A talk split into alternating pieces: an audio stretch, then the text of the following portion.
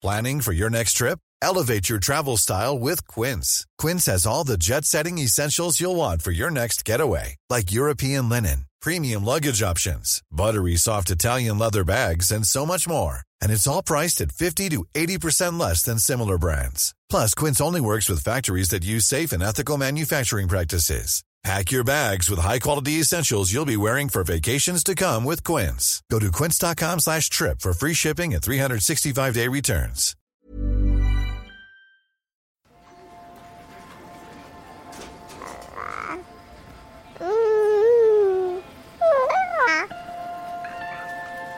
Ça, c'est vraiment quelque chose qui est prépondérant dans mon fonctionnement adolescent.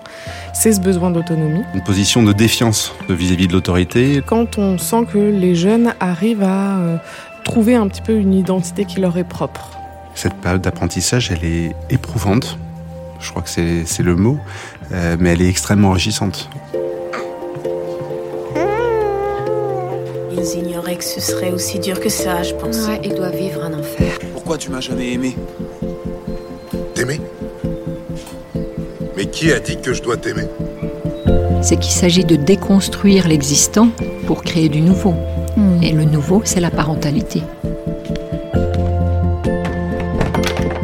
Bienvenue dans mon cabinet. Je suis Mathilde Bouichou, psychologue clinicienne spécialisée en périnatalité. Je reçois, j'accompagne des femmes, des hommes, des futurs parents, des couples aussi, autour de toutes les questions euh, qu'ils peuvent se poser sur euh, leur parentalité, leur devenir parent.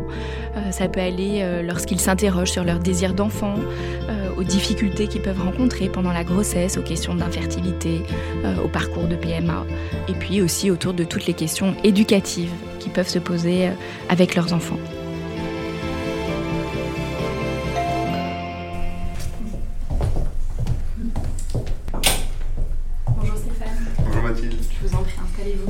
Merci. Alors Stéphane, qu'est-ce qui vous amène aujourd'hui? Écoutez, je suis euh, le parent de trois adolescents, euh, post-adolescents et préadolescents, une fille, euh, 20 ans, un garçon, 18 ans, et, et un dernier garçon, euh, 14 ans. Et hum, parfois, je suis un peu démuni face à leur comportement ou leur questionnement euh, ou leur inquiétude. Et je n'ai pas toujours les réponses adéquates. D'accord. Euh, comment d'abord vous, vous vivez euh, Alors vous dites vous avez trois enfants euh, qui ont des âges un peu différents. Votre aîné donc qui est passé par ce, temps de la- de l'adolescence. Comment vous avez vécu ce, ce- cette découverte de l'adolescence avec votre aîné? Découverte très facile euh, de l'adolescence, euh, une jeune fille studieuse, très respectueuse des règles, et donc je n'ai pas, euh, c'est une, adolescence sans difficulté, c'est-à-dire que je n'ai pas vu de, signes particuliers surgir. Bien sûr, un, un détachement progressif, des questionnements, mais pas de confrontation ou pas ce, ce qui est souvent caractérisé comme la crise d'adolescence. Pas de phénomène de crise d'adolescence provoquant une rupture ou un questionnement. Et c'est avec euh, le deuxième garçon, Mathieu, que là, j'ai euh, j'ai pu expérimenter ce qu'était la crise d'adolescence. Ouais. Co- comment ça s'est manifesté pour Mathieu? Euh, ça s'est manifesté par une position de défiance vis-à-vis de l'autorité, le fait qu'il grandissait, qu'il était à même de pouvoir répondre, de pouvoir argumenter, et qu'il ne se plierait plus tout d'un coup euh, à la volonté euh, paternelle, mais qu'il fallait euh, le conduire euh, sur un chemin et pas simplement euh, en termes d'obéissance. Et donc ça a parfois été des moments euh, difficiles. Co- difficiles Comme parce- quoi par exemple? C'est un, moment difficile parce que, j'allais dire, et pour le père que- je suis et, et pour l'adolescent, pour le père que je suis parce que j'ai été confronté tout de suite à mes propres contradictions, à, à mes propres défauts, au fait que je perdais peut-être euh, la qualité euh, de, de père parfait ou en tout cas de l'image paternelle, et, et Mathieu parce qu'il parce qu'il se cherchait et en se cherchant, eh bien il pouvait euh, se fâcher, provoquer des crises, aller à la confrontation, tester, et donc un enfant qui teste, euh, eh bien c'est un enfant qui teste le fait de claquer la porte et de partir, qui teste euh, les choses de la vie, euh, qui euh, découvre l'amour, qui euh, teste euh, la cigarette, euh, euh, peut-être un peu plus que la cigarette. C'est un enfant qui teste et qui vous confie ou qui vous confie pas euh, les difficultés qu'il rencontre. Hmm. Est-ce que Mathieu a été plutôt un adolescent à se confier ou inversement à pas se confier? Plutôt un adolescent à pas se confier. Plutôt un adolescent à pas se confier. Vous, vous avez vécu ça, Stéphane? C'est difficile, euh, un adolescent qui qui se confie pas parce que, en qualité de père, j'allais chercher en permanence, j'allais quérir l'information. Et quand vous n'avez pas l'information en retour, eh bien, vous basez sur les, des signes ou des signaux euh, de son entourage, de ses amis, du fait qu'il puisse avoir un mal-être, euh, du fait que des signaux liés à la vie, euh, son sommeil, son alimentation, euh, et parfois euh, au cours bah, d'un échange de la vie quotidienne, eh bien on trouve un point d'entrée, un point d'entrée qui permet de discuter, de discuter de lui, euh, de lui, et pas de sujet euh, général sur lequel Mathieu me testait beaucoup, euh, de la politique, la religion, l'amour, enfin des sujets génériques qui lui permettaient pas de se livrer aussi profondément que j'aurais pu le souhaiter. Hmm quelles ressources, voilà, comment vous avez fait, comment, quelles ressources vous avez développées pour entrer en contact avec Mathieu qui, voilà, ne se livrait pas? Je, je crois que la meilleure des ressources, c'est de passer du temps. Du temps et du temps de qualité. J'ai pas réussi à développer avec Mathieu une activité qui aurait pu euh, éventuellement euh, nous rapprocher, euh, en tout cas dans, dans, dans, le fait de faire cette activité, mais c'est essayer de passer du temps autour d'un loisir, autour d'un centre d'intérêt euh, pour lui, car je crois que ça le permettait de se concentrer et peut-être de se lâcher un peu, en tout cas de lâcher prise, et du coup de, de se livrer à l'issue euh, ou pendant le fait qu'on avait un centre d'intérêt commun. Et donc, en tout cas, me concernant, ça a été le temps, voilà, le temps et l'écoute. Hmm. Est-ce que ça a été facile pour vous de développer ce temps et cette écoute? Non, c'est pas quelque chose de, de facile parce que c'est un apprentissage. Enfin, d'ailleurs, c'est ce que je retiens de toute cette période. Hein. C'est une période d'expérience, expérience sur soi extrêmement forte. Donc que ça soit pour l'adolescent, mais aussi pour le parent. Ou pour le parent, puisqu'on on se découvre. Euh, on se projette aussi. Euh, voilà, je me souviens de mon adolescence, je me souviens euh, des relations avec mes parents, en tout cas au cours de mon adolescence.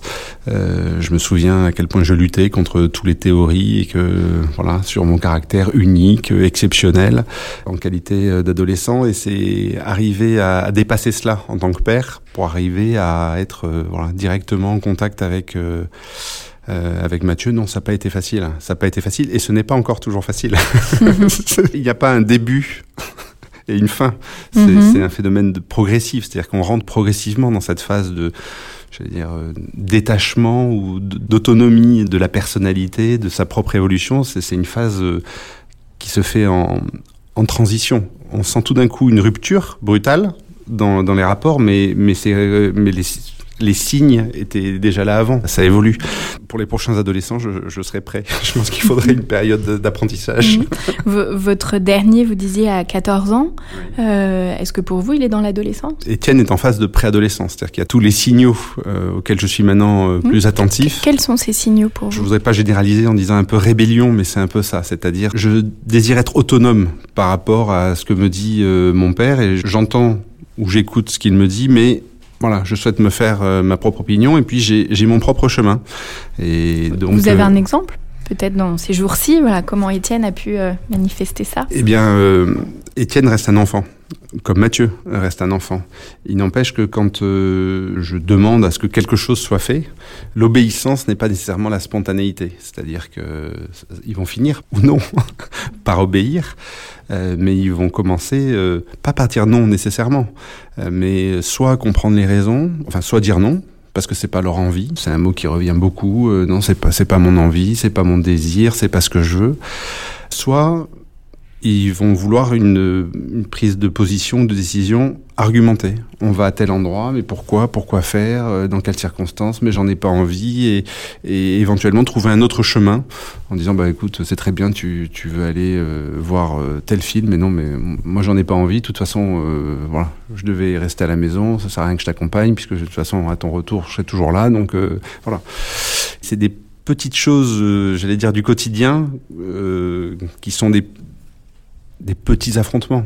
Hmm, oui, j'entends que tout peut être rapidement euh, sujet de négociation, de confrontation, de tension, de conflit, voire de désaccord. Oui, en fait, c'est j'aime bien cette, ce mot désaccord. C'est ça, c'est apprendre à vivre son désaccord. C'est apprendre euh, que voilà, on peut être en colère, et ils peuvent être en colère contre moi, et pour autant. Euh, Mhm. Et Qu'est-ce que ça vous fait quand ils sont en colère contre vous? Je pense que j'ai j'ai grandi aussi en même temps qu'eux par rapport à cela parce qu'on expérimente ça. Au départ, j'étais très touché quand euh, vous avez euh, vos enfants qui sont capables de vous dire des choses parfois dures, parfois plein de bon sens ou même parfois vraies sur une vérité qu'on n'a pas nécessairement envie, euh, qu'on nous assène facilement parce que dans le quotidien, chacun emploie des filtres. Euh, L'adolescent, en tout cas mes adolescents, ils n'emploient pas de filtres quand ils ont quelque chose à dire.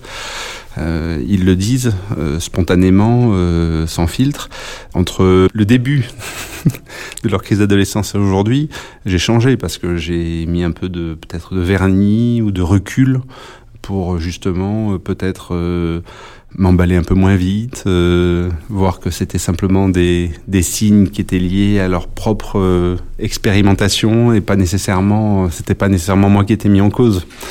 Mais ça prend du temps. Et, je suis pas toujours extrêmement lucide dans les réactions parce que le quotidien, on n'est pas toujours ni alerte ni en réflexion par rapport à ça. Et, parfois, ça, part très vite. La spontanéité fait que parfois, ben, on on n'a pas nécessairement la bonne réaction.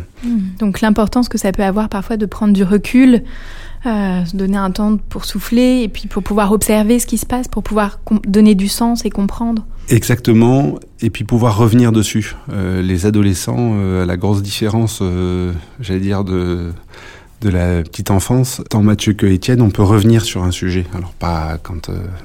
pas trois semaines après, mais on peut revenir sur un sujet.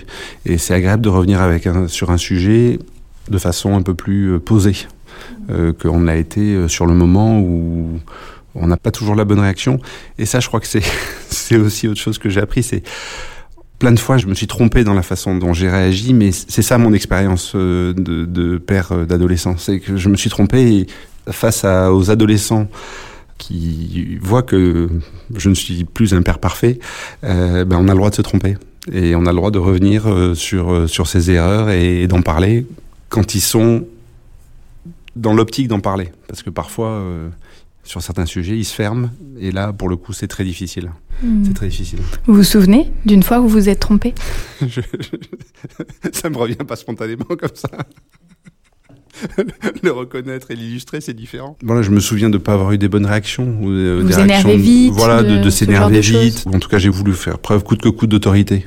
L'enjeu, il est par la parole, par euh, le lien que l'on a, par euh, le respect, mais il est plus par. euh, par exemple, la force n'est plus du tout un argument, ou la démonstration de la force n'est plus un argument. C'est pas un enfant de deux ans qu'on peut soulever et, poser dans un autre endroit. Et ça, c'est aussi un sacré apprentissage. On aurait bien envie euh, d'entendre être Hulk. Là, vous parlez euh, de vos difficultés en tant que père. Est-ce que euh, pour la mère aussi de vos adolescents, ça a pu être difficile Alors, vous disiez d'ailleurs, votre aînée, c'est une fille. Voilà, pour vous, en tout cas, de son caractère, de sa personnalité, les choses se sont très bien passées. Mais est-ce que pour sa mère, ce moment-là a pu être... Vous dites, vous, que vos difficultés sont liées à vos deux garçons. Voilà, qu'est-ce qu'il en a été pour... euh, Alors, leur je, mère. je- je crois que Julie et, et sa mère, je, je pense qu'elle a été, euh, on en a déjà parlé, dans la même euh, ressenti ou dans la même euh, facilité. Pour leur mère, ça n'a pas été simple non plus. Euh, C'est-à-dire que ce que j'ai vécu, euh, elle l'a vécu avec un phénomène supplémentaire que euh, maîtrise parfaitement bien. Euh, alors, je ne sais pas tous les adolescents, mais c'est les, di- les dissensions potentielles qui existent euh, au sein des parents et jouer sur les différences, euh, les appréciations différentes et savoir aussi jongler, creuser les écarts qui existent dans la façon de voir les choses. Et donc c'est doublement difficile euh, pour la mère, mais comme pour le père. Il y a l'expérience, j'allais dire personnelle, et puis l'expérience du couple. C'est une tension pour le couple, l'adolescence euh, des enfants. Hmm. Vous avez eu le sentiment, euh, euh, donc là vous dites voilà que ça a été difficile pour chacun des parents, père et mère, mais que aussi vos garçons adolescents, voilà, les dissensions qu'il pouvait y avoir au, au sein du couple parental, voilà, ils pouvaient s'engouffrer ou aller appuyer justement sur ce qu'ils pouvaient percevoir et que c'était une difficulté en tant que couple parental. Oui, tout à fait. Mm. Je, je, je, je confirme. Est-ce qu'il y a eu des bons côtés aussi pour vous dans... Alors, il y en a plein de bons côtés. Mhm. C'est-à-dire que cette période d'apprentissage, elle est éprouvante. Je crois que c'est le mot.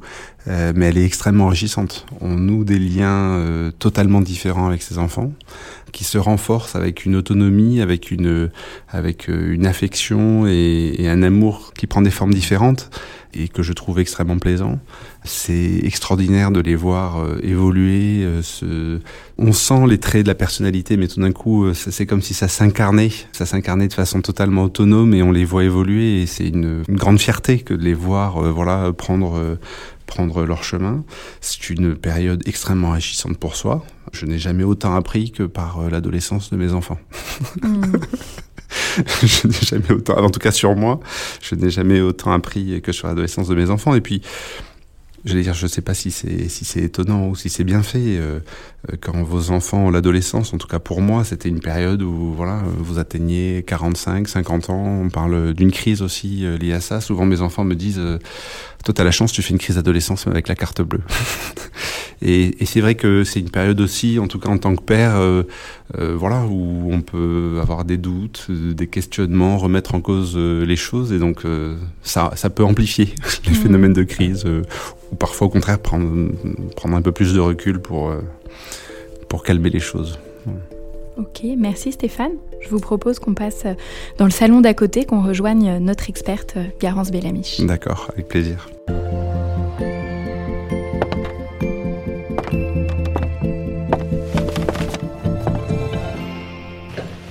Bonjour Garance Bellamiche, vous êtes euh, psychologue clinicienne, psychothérapeute, vous travaillez au sein du pôle adolescent de la clinique euh, Villa des Pages au Vésinet dans les Yvelines. Donc vous venez euh, d'écouter le, témoignage de Stéphane, donc qui est père de, trois enfants de 20 ans, 18 ans et 14 ans, qui voilà nous a fait part de son expérience de l'adolescence.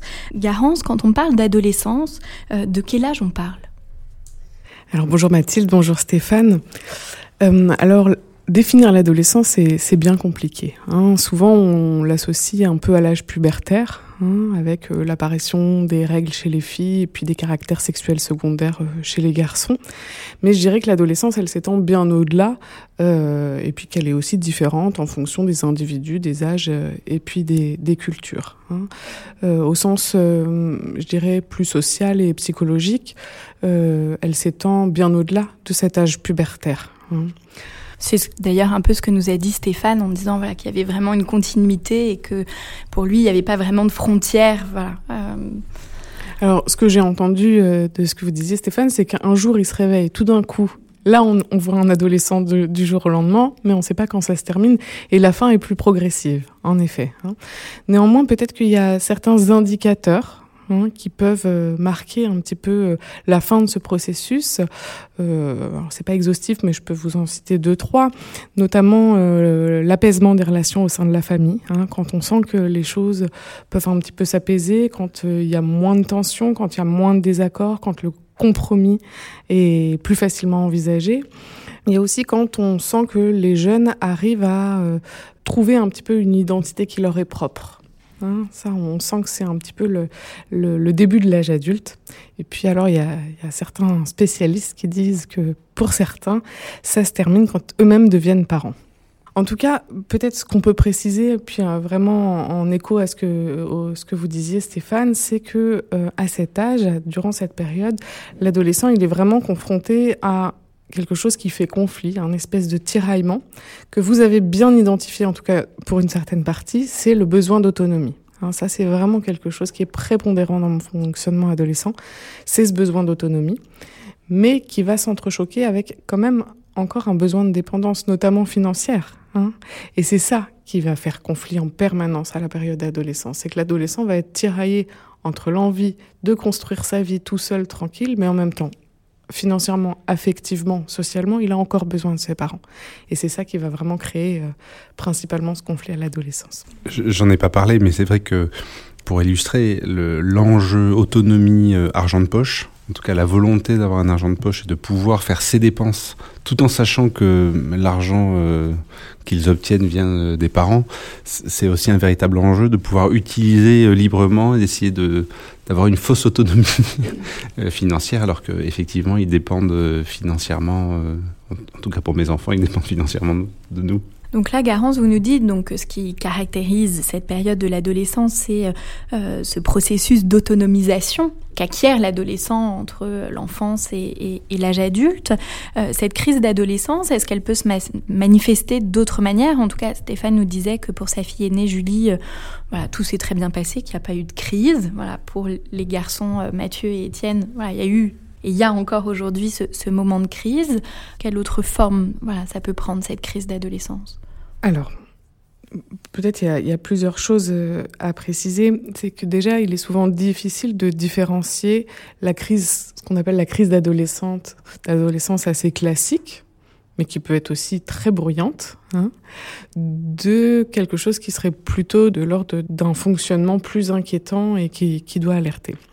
Hein. Néanmoins, il y a peut-être plusieurs signes que vous avez aussi très bien décrit Stéphane, qui caractérisent vraiment ce processus de la crise adolescente. Donc c'est d'abord euh, le besoin de certitude. Hein. Vous disiez, ils ont besoin de d'avoir des réponses claires, euh, justifiées. Ce sont les meilleurs négociateurs, les adolescents. Hein. Je crois que on peut pas faire mieux en la matière. Donc le besoin de certitude, ils sont convaincus d'avoir raison, mais parce qu'ils vivent un moment à l'intérieur d'eux tellement d'incertitudes, tellement de bouleversements, tellement de questionnements qu'ils ont besoin à l'extérieur d'avoir des réponses claires, nettes et précises et de sentir qu'il y a quelque chose qui tient. Il y a aussi le besoin de se sentir maître de sa propre existence pour se construire une identité propre. Alors on va peut-être le, développer après, mais l'adolescent, il est confronté à plusieurs chantiers, deux principalement, qui va faire qu'il va avoir besoin de reprendre quelque part une part active à l'extérieur par rapport à ce qu'il vit lui à l'intérieur. Hein. C'est-à-dire qu'il est soumis à des bouleversements hormonaux, corporels, psychologiques tels qu'à l'intérieur de lui, c'est une vraie usine euh, en court-circuit, qui peut être vécue de façon assez chaotique à l'intérieur.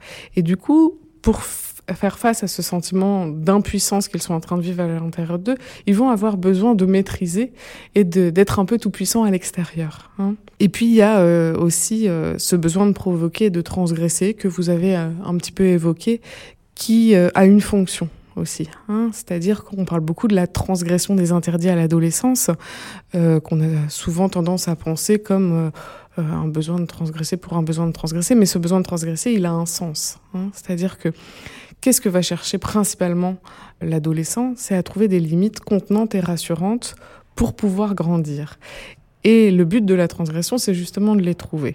Alors, en tant que parent, euh, justement, euh, tout, euh, tout l'enjeu de la réponse parentale, vous disiez tout à l'heure, Stéphane, j'ai appris peut-être à différer un petit peu, à prendre un petit peu de recul, à pas forcément répondre dans l'impulsivité ou dans quelque chose qui serait trop ferme et trop strict, qui ferme le dialogue à ce moment-là et qui ne permet plus d'échange avec l'adolescent.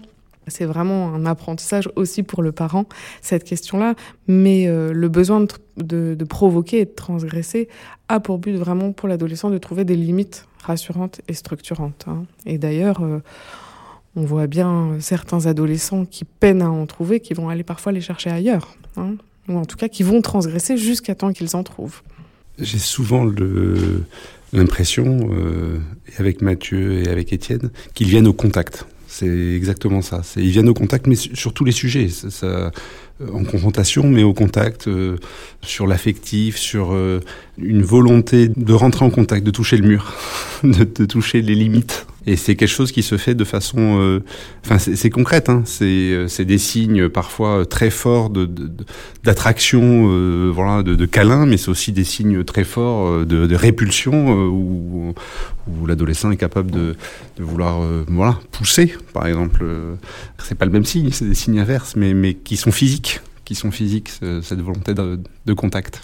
Donc là, ça, m'évoque ce que vous disiez tout à l'heure, Stéphane, sur les signaux que vous avez appris à, décoder pour essayer de, comprendre ce qui, euh, ce qui pouvait euh, se passer pour chacun de, vos ados. Garance, voilà, quelles peuvent être euh, ces manifestations un peu visibles, voilà, les parents d'adolescents qui nous écoutent, voilà, quels peuvent être les, les signes qui peuvent, auxquels ils ils doivent faire attention, être vigilants pour euh, euh, se dire bon ben voilà ça c'est le signe de la crise adolescence. Alors peut-être euh, avant d'évoquer ça, juste un petit mot sur quand même les chantiers qui auxquels est confronté l'adolescent, parce que je pense que c'est important de comprendre ce qu'il vit pour comprendre ce qu'il montre. L'adolescent est confronté à deux chantiers principaux. D'abord, c'est faire avec un nouveau corps qui est étranger, c'est-à-dire qu'il se réveille un matin avec l'avènement de la puberté, l'avènement de la sexualisation du corps et puis de tout ce qui vient émerger, il va se retrouver avec un corps qui devient étranger à lui-même. Hein il va être confronté à tout un tas de questions par rapport à ça qu'on pourrait un peu formuler ainsi. Comment entrer en contact physique avec l'autre? Alors vous décrivez bien, euh, Stéphane, euh, soit euh, un rapprochement immédiat et, et, très demandeur, soit au contraire une mise à distance très importante. Comment regarder l'autre? Comment être regardé? C'est d'ailleurs intéressant de d'observer un petit peu comment l'adolescent va mettre en avant ou pas son corps, hein, comment il va utiliser son corps, puisque le corps est vraiment le moyen d'expression prépondérant à l'adolescence. Est-ce qu'il va être caché? Est-ce qu'il va être euh, montré? Est-ce qu'il va être tatoué? Est-ce qu'il va être percé? Est-ce qu'il va être attaqué? Ou au contraire, est-ce qu'il va être euh, plutôt choyé, euh, mis en valeur, enlaidi ou pas? Est-ce qu'il va être différencié? Ou est-ce qu'au contraire, ça, il va se fondre dans un espèce de, de, de bain culturel adolescent avec un uniforme adolescent? Voilà, ça c'est des éléments qui peuvent quand même donner quelques indications sur le rapport au corps de l'adolescent. Stéphane, est-ce que vous avez observé des changements par rapport voilà, à ce que nous dit Garance là, du, corps, du traitement du corps, du rapport au corps chez vos adolescents? Oui. Euh, alors je ne sais pas si je, pourrais séquencer, mais j'allais dire qu'il passe un peu par toutes les phases. Euh, c'est-à-dire qu'il passe euh, par des phases où c'est vrai que on appelle ça l'ingratitude, où le corps est un peu plus ingrat et où il, ils sont quand même pas très contents de peut-être de l'image qu'ils ont. Et puis et puis quand ça passe eh bien ils peuvent euh, s'intéresser au contraire à, l'embellir. Euh, donc je vois bien euh, les axes concrets du quotidien à travers ce que dit Garance. Il n'y a pas une chose qui caractérise en disant voilà ils 10 ou ils s'embellissent. Non bah, ils, ils, passent un peu partout. Ils se testent. Garance quel est le deuxième chantier dont vous nous vouliez nous parler?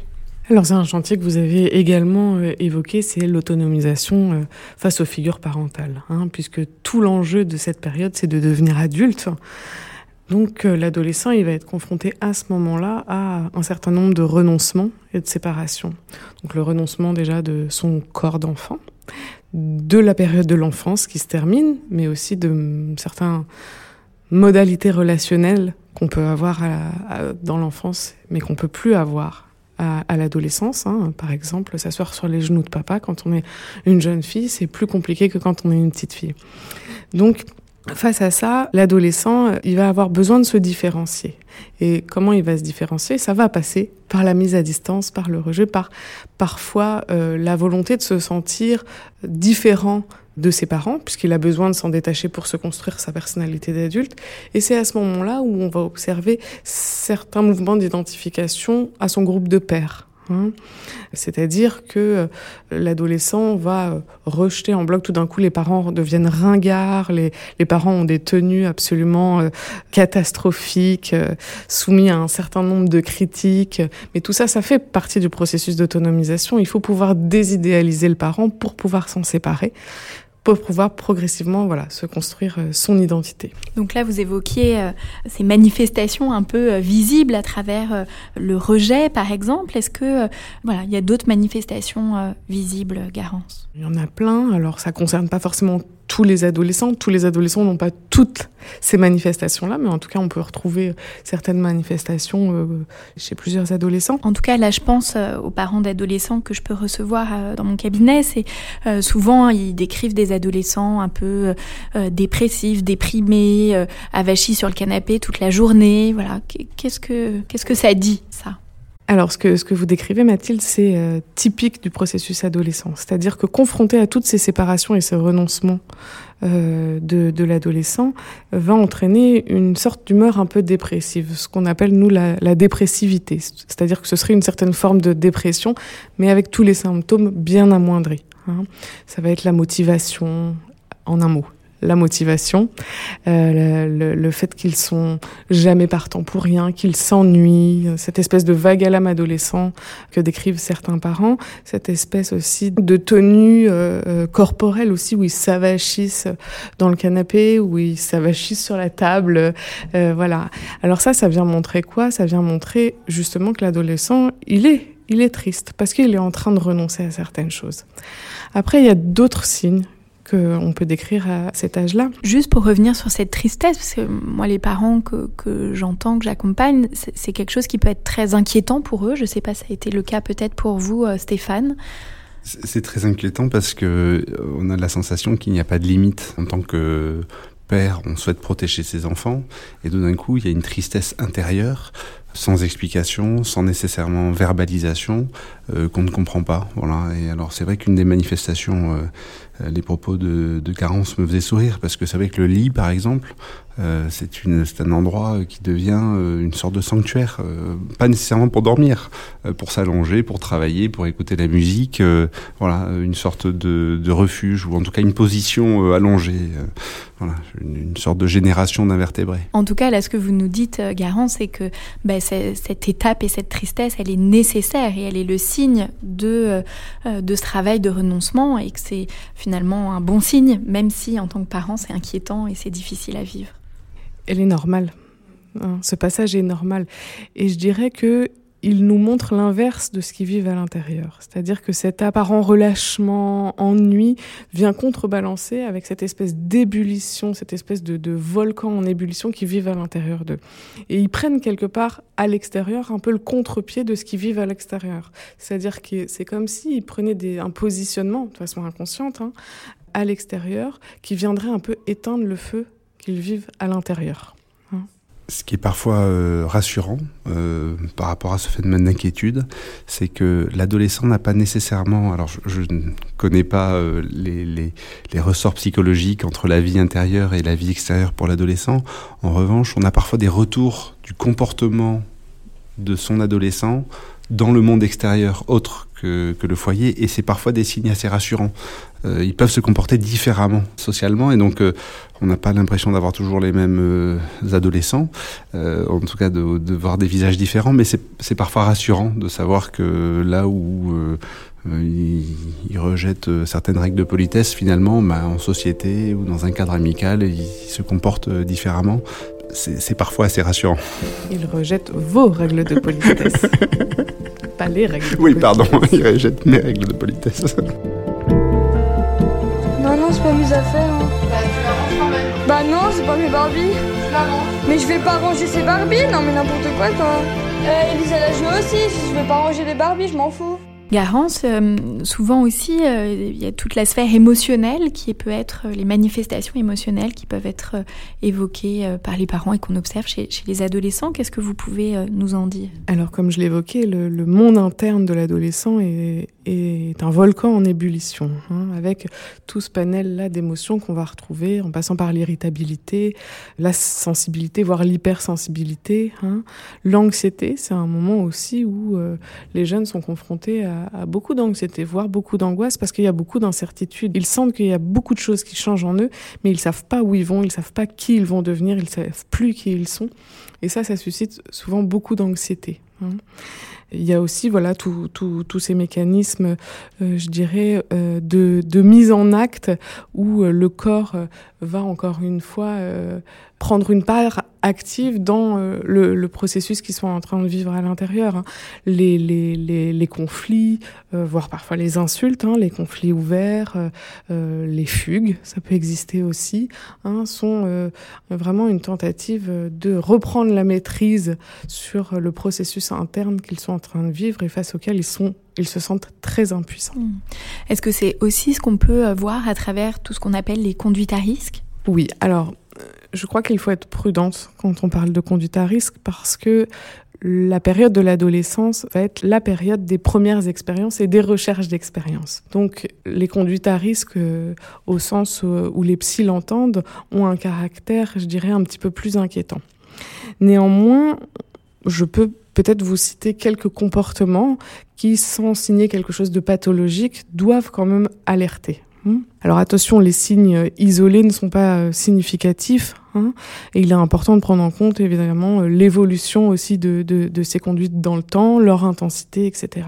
Mais par exemple, des comportements qui, qui doivent alerter, en tout cas qui doivent peut-être euh, nécessiter l'avis d'un spécialiste, sont les suivants. Donc il y a tous les comportements agressifs et destructeurs hmm, qui iraient au-delà d'un conflit avec le parent, même un peu virulent. Il y a les comportements de retrait et d'isolement quand euh, les adolescents euh, en viennent à même plus côtoyer leurs amis. Mmh, ça, c'est des choses euh, quand même euh, auxquelles il faut être vigilant. Oui, qu'au-delà finalement des comportements de rejet au sein de la famille, ce que vous disiez aussi Stéphane, dans ce qui pouvait vous rassurer à l'extérieur, voilà, si aussi à l'extérieur et dans leur groupe de pairs, euh, si là aussi il y a des modifications importantes de comportement, là ça doit d'autant plus alerter le parent. Tout à fait, car il y a vraiment un, un, retrait, un isolement social par rapport au père, là c'est quand même quelque chose qui doit alerter. Mmh. L'hypersomnie, alors on sait que les adolescents dorment beaucoup, hein, mais euh, pour certains adolescents euh, plus inquiétants, il va y avoir un refuge dans le sommeil qui va les empêcher de, faire quoi que ce soit. Hein. C'est-à-dire c'est des jeunes qui vont rester toute la journée au lit ou qui vont avoir euh, des cycles inversés, qui vont rester réveillés toute la nuit et qui vont dormir toute la journée. Il y a aussi tout ce qui touche à la sphère alimentaire et aux problèmes en lien avec l'alimentation. Hein. À un niveau euh, vraiment médical. Il y a tous les retards euh, euh, de la courbe de poids et de croissance. Il y a aussi les conduites de certaines jeunes filles, parce que ça touche essentiellement les jeunes filles, qui touchent aux troubles du comportement alimentaire. Hein. Ça va se traduire par des frigos qui se vident systématiquement, des passages aux toilettes après chaque repas, un comptage drastique de calories associé à une hyperactivité physique et une hyperactivité intellectuelle. Voilà, tout ça, ce sont vraiment des... des... Oui, là, ça m'évoque une maman qui, qui me racontait que sa fille coupait tout en tout petits, petits, petits morceaux dans son assiette. Voilà, qu'elle avait pu observer, voilà, aussi de cette manière-là qu'il pouvait y avoir euh, des difficultés. Tout à fait. Et puis, il y a aussi tout le rapport aux écrans qui inquiète aussi souvent beaucoup les parents. Hein. Je dirais que l'attrait des adolescents pour les écrans est de fait euh, une évidence, hein, puisque ça va favoriser euh, les liens euh, qui ne sont pas des liens de chair, dans un moment justement où les contacts physiques sont un peu compliqués avec l'avènement de la sexualité, tout ça. Donc ça va être très pratique de pouvoir se faire plein d'amis via des réseaux sociaux, sans qu'il y ait de contact de chair. Donc je dirais que l'attrait des adolescents pour les écrans est normal. Après, il y a un stade où ça va devoir inquiéter. C'est-à-dire, encore une fois, c'est quand ils vont privilégier des contacts sur les réseaux sociaux et renoncer, par exemple, à une sortie entre copains. Ça va être euh, l'utilisation des écrans, des jeux vidéo euh, à outrance toute la nuit, quand ils se mettent à regarder la télé, qu'ils ne peuvent plus s'arrêter. Voilà, là, c'est des comportements euh, qui doivent alerter et qui doivent inquiéter en tout cas qui nécessite la consultation d'un spécialiste. La limitation euh, de l'usage des écrans est quelque chose de bien difficile euh, euh, pour des parents, pour le père que je suis, qui moi-même suis un utilisateur d'écran, qui n'est peut-être pas fait l'apprentissage ou le bon apprentissage de l'écran et transmettre cet apprentissage aux, aux ados, c'est pas simple à une époque où ils ont beaucoup de tentations, de, des réseaux sociaux, des jeux vidéo pour les garçons, des chaînes qui dispense euh, du contenu en ligne, et parfois même euh, très instructif. Hein. mes ados, ils suivent des chaînes extrêmement didactiques, mais on a l'impression d'un puissant fond d'informations et ils sont jamais allés jusqu'à jusqu'aux signaux que vous décrivez comme renoncer.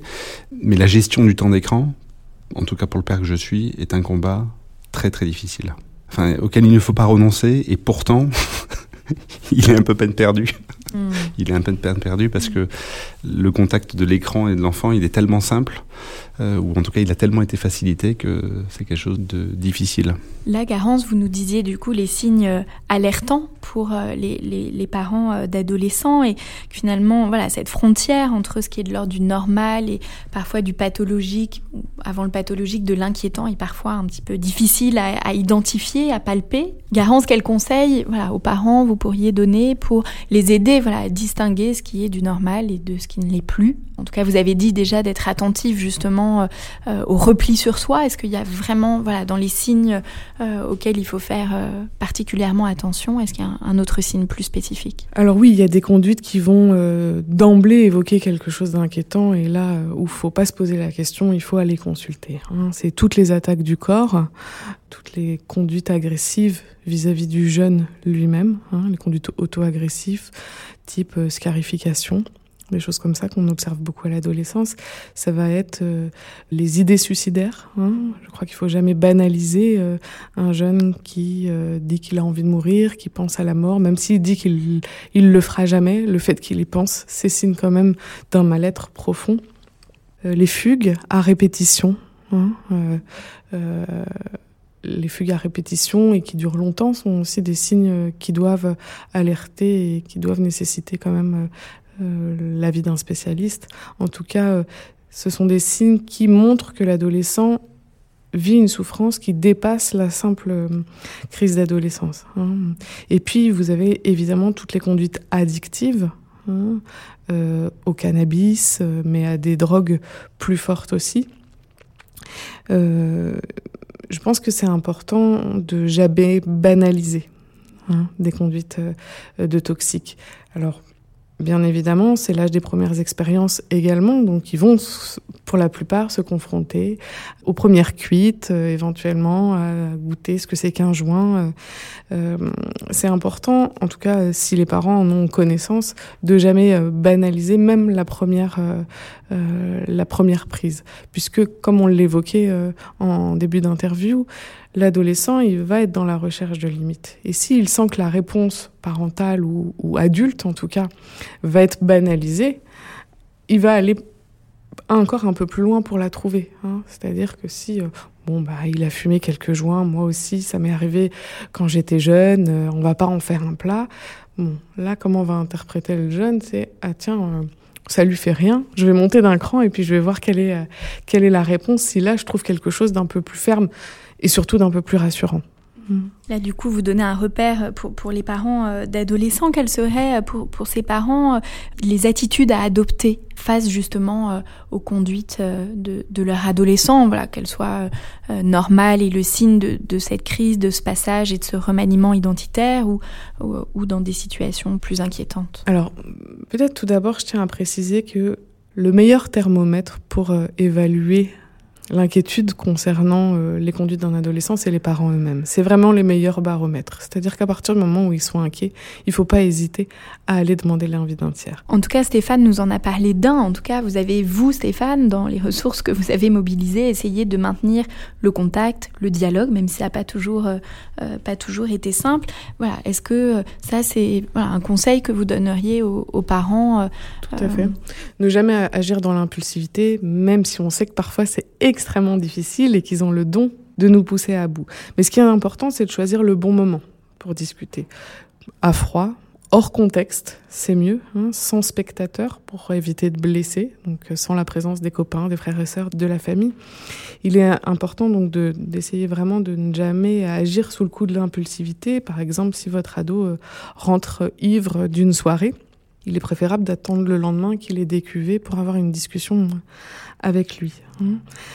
Éviter aussi euh, les comparaisons blessantes hein, avec euh, les frères et sœurs notamment, ce qui est parfois euh, une sorte de réflexe pour tenter de faire réagir l'ado. On se dit si on le blesse un peu, peut-être qu'il va réagir et que ça va un peu le réveiller.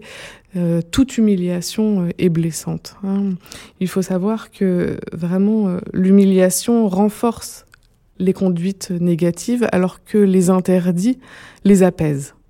Hmm. Un conseil que je donne souvent moi aux parents d'adolescents, c'est justement par rapport à cette question du regard que l'adulte peut porter sur l'adolescence et de discuter en voiture par exemple. En tout cas, voilà, d'être l'un à côté de l'autre, euh, ça évite voilà que l'adolescent sente le regard de son parent sur lui et voilà parfois les longs trajets en voiture peuvent être justement propices à des reprises de contact et au dialogue en tout cas. Et en plus, ils peuvent pas s'échapper.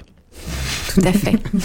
Je confirme que la voiture, c'est un magnifique moment. Voilà. Peut-être autre chose, Mathilde. C'est vrai qu'il y a tellement d'enjeux dans la relation parent-enfant à cet âge que de faire intervenir un tiers peut être parfois très utile. Alors à tiers, ça peut être n'importe qui de confiance, ça peut être euh, le grand, euh, enfin l'oncle, ça peut être le médecin de famille, ça peut être euh, la copine, une amie de la famille, voilà quelqu'un en qui, un adulte en tout cas, en qui le jeune aurait confiance, en qui il pourrait se confier sans justement tous ces enjeux qu'il y a dans la relation. Stéphane nous a aussi euh, parlé des difficultés au sein euh, du couple parental et que euh, les adolescents sont assez doués pour percevoir parfois le manque de cohérence ou de cohésion. En tout cas, il semblerait en effet que la concertation au sein du couple parental soit également très importante, en tout cas d'essayer que le père et la mère aient un positionnement commun. Tout à fait. Alors c'est pas toujours évident. Hein. Les parents ont tout à fait le droit de ne pas être d'accord concernant l'éducation de leur enfant. Néanmoins, dans la mesure du possible, il faut que l'enfant n'en sache rien. Hmm. Pourquoi? Parce que euh, c'est toujours très inquiétant pour un adolescent de voir que ses révoltes ont un effet dans la réalité. Hmm. de sentir que justement vous disiez Stéphane que ils ont le don pour venir euh, tenter de créer des discordes euh, entre les parents mais en réalité quand ils voient que ça a de l'effet c'est très déstabilisant pour eux parce que ce qu'ils vont en permanence chercher à faire c'est vérifier si leur environnement est suffisamment stable et suffisamment solide pour s'appuyer sur eux puis vous avez beaucoup parlé euh, des, questions euh, du corps. Voilà, euh, là j'imagine l'importance de pour les parents. Voilà, comment ils peuvent apprendre à décoder les messages du corps. En observant, principalement vraiment en, observant sans être intrusif. Hein. L'adolescent a besoin de son intimité et d'une intimité importante pour pouvoir grandir et, devenir un adulte, sachant que c'est en plus un âge où justement avec l'avènement de la sexualité, le rapprochement du corps de l'autre est très anxiogène. Donc il, va s'agir peut-être d'essayer d'observer vraiment à distance et dans la plus grande bienveillance euh, comment l'adolescent va utiliser son corps, qui est encore une fois le moyen, son moyen, je dirais, euh, prépondérant euh, d'expression à cet âge. D'accord, merci Garance. Donc, en tout cas, dans tous les échanges qu'on vient d'avoir, l'adolescence est une période normale, nécessaire. Voilà, cette crise est aussi le signe d'un euh, bon développement. Ça me semble quand même important de rappeler. C'est voilà aussi l'expérience que vous avez pu faire, Stéphane, avec votre fille Julie. Bah, aussi pour une grande majorité des adolescents, cette période, elle se passe sans difficulté majeure. Voilà, pour d'autres, c'est plus difficile. Et voilà, dans ce cas-là, Garance, vous nous avez euh, donné des repères pour justement euh, essayer de comprendre et l'importance d'aller chercher de l'aide lorsqu'il y a des choses qui vous inquiètent en, en tant que parent. C'est important de ne pas rester seul avec ça. Souvent, je recommande des lectures à mes patients. Alors, je ne sais pas, Stéphane, si pour vous aider, vous avez peut-être lu quelque chose ou si vous avez voilà, un conseil de parent à donner. En tout cas, mon conseil, ce que j'ai expérimenté avec mes, enfants, c'est la musique. C'est l'ouverture à leur musique. Écouter et parler avec eux de leur musique. Ils écoutent des choses qui me semblaient inaudibles et qui, en fait, parfois euh, révèlent beaucoup de poésie, beaucoup de symboles et sont des très bonnes ficelles sur lesquelles tirer pour euh, comprendre euh, ce qui les touche, ce qu'ils aiment dévoiler, ce qu'ils aiment. Hmm. Donc l'importance d'aller sur leur terrain à eux. L'importance d'aller sur leur terrain à eux, euh, voilà, et, s'ouvrir, euh, s'ouvrir à un monde qui, qui me paraissait un peu étrange. Mm. en tout cas, je pense au rap, ça me paraissait très étrange. Garance, est-ce que vous auriez voilà, un livre, euh, une lecture à recommander à des parents qui nous écoutent et qui se posent plein de questions avec leurs adolescents Alors peut-être un livre et un petit exercice. Si. Euh, on a encore un petit peu le temps. Un livre, je pense euh, notamment à euh, professeur Philippe Jamet qui a beaucoup écrit sur l'adolescence, qui a écrit un livre qui s'appelle L'adolescence, repère pour les parents et les adolescents, et un second livre qui s'appelle Pour nos adolescents, soyons adultes. Voilà, ce seraient les deux ouvrages là auxquels je pense. Et puis un petit exercice. Alors, apparemment pas vous Stéphane, mais la plupart des parents sont bizarrement confrontés à une sorte d'amnésie de leur propre adolescence.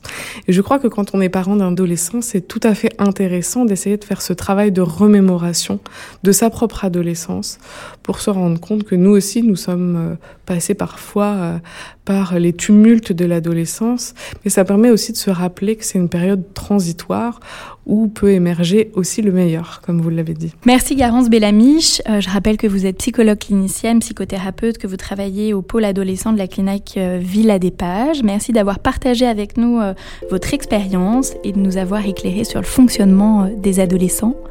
Merci aussi à vous, euh, Stéphane, d'avoir témoigné de votre vécu de père d'adolescent, d'avoir partagé avec nous vos inquiétudes qui vous ont traversé, vos questions, vos difficultés, mais aussi voilà, tout ce que ça a pu vous, vous apporter.